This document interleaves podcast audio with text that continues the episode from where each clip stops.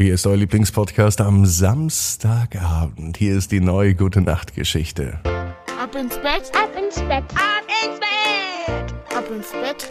Der Kinderpodcast.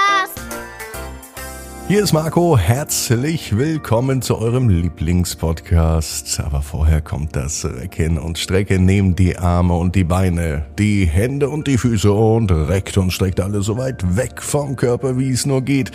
Macht euch ganz, ganz lang und spannt jeden Muskel im Körper an. Und wenn ihr das gemacht habt, dann lasst euch doch einfach ins Bett hinein plumpsen und sucht euch eine ganz bequeme Position. Und heute Abend bin ich mir sicher, findet ihr die bequemste Position, die es überhaupt bei euch im Bett gibt. Kurzer Hinweis, auf abinsbett.net gibt es nicht nur eine ganz persönliche Geburtstagsgeschichte für dein Kind und eine Reisegeschichte, wenn es in den Urlaub geht oder am langen Wochenende vielleicht mal weg. Nein, es gibt ab sofort auch die Original Ab ins Bett Musiken zum Download. Schaut's euch mal an auf abinsbett.net www.gute-nacht.net. Hier ist jetzt die 1061. Gute Nacht Geschichte für Samstag, den 22. Juli. Juli und der Hundehaufen.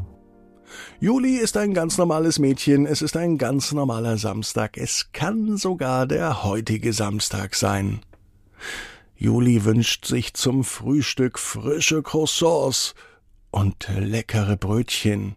Mit Mama und Papa hat sie ausgemacht, dass sie zum Bäcker geht. Früh morgens, sobald sie wach ist. Natürlich nur, wenn Mama und Papa nicht schon früher wach sind. Wer zuerst aufsteht, der geht zum Bäcker. So haben sie es sich vereinbart. Geld und ein Einkaufszettel liegen auf dem Küchentisch. Vier Croissants und vier Brötchen. Na, ob das reicht. Das wird Juli beim Bäcker sehen. Vielleicht nimmt sie sich noch ein extra Croissant mit. Ein Schokocroissant, das sie auf dem Weg nach Hause isst. Doch kaum tritt Juli aus der Tür, macht es Flatsch und sie tritt in einen riesengroßen Hundehaufen. Die gute Laune von Juli, die sinkt auf den Nullpunkt. Auch das Frühstück ist ihr vergangen.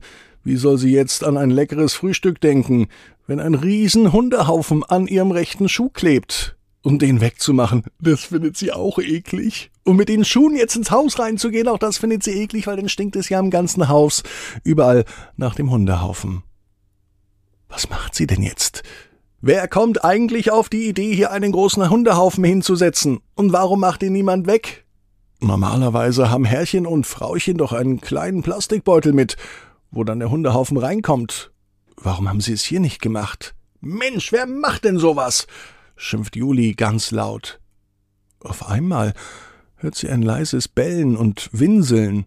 Entschuldigung, ich war das, sagt eine Hündin zu ihr. Juli erkennt sofort, dass das eine Hündin war, denn sie war nicht alleine. Hinter ihr waren zwei kleine, süße Welpen, mit einem schwarz-weißen Gesicht, flauschigen Fell und großen Kulleraugen. Wer bist du denn? fragt Juli zu der Hundemama. Ich bin Theresa, sagt die Hundemama. Und wir finden unser Zuhause nicht mehr. Ich habe meine Welpen bekommen. Und nun wollen wir nach Hause gehen. Aber ich weiß nicht mehr, in welcher Straße ich lebe. Und die Hundewelpen und ich, wir sind hier etwas alleine. Aber nicht mehr lang, sagt Juli. Ihr könnt bei uns bleiben, so lange, bis wir dein Herrchen und dein Frauchen gefunden haben, meint Juli. Das gefällt nicht nur der Hundemama, sondern auch den Hundewelpen. Zum Glück kann Juli mit den Hunden reden, und die Hunde verstehen Juli, und Juli versteht die Hunde. Eben gerade hatte Juli noch ganz schlechte Laune wegen dem Hundehaufen. Aber jetzt kann sie der Hundemama gar nicht mehr böse sein. Wie soll denn ein Hund sein eigenes Geschäft wegräumen und das in eine Plastiktüte rein?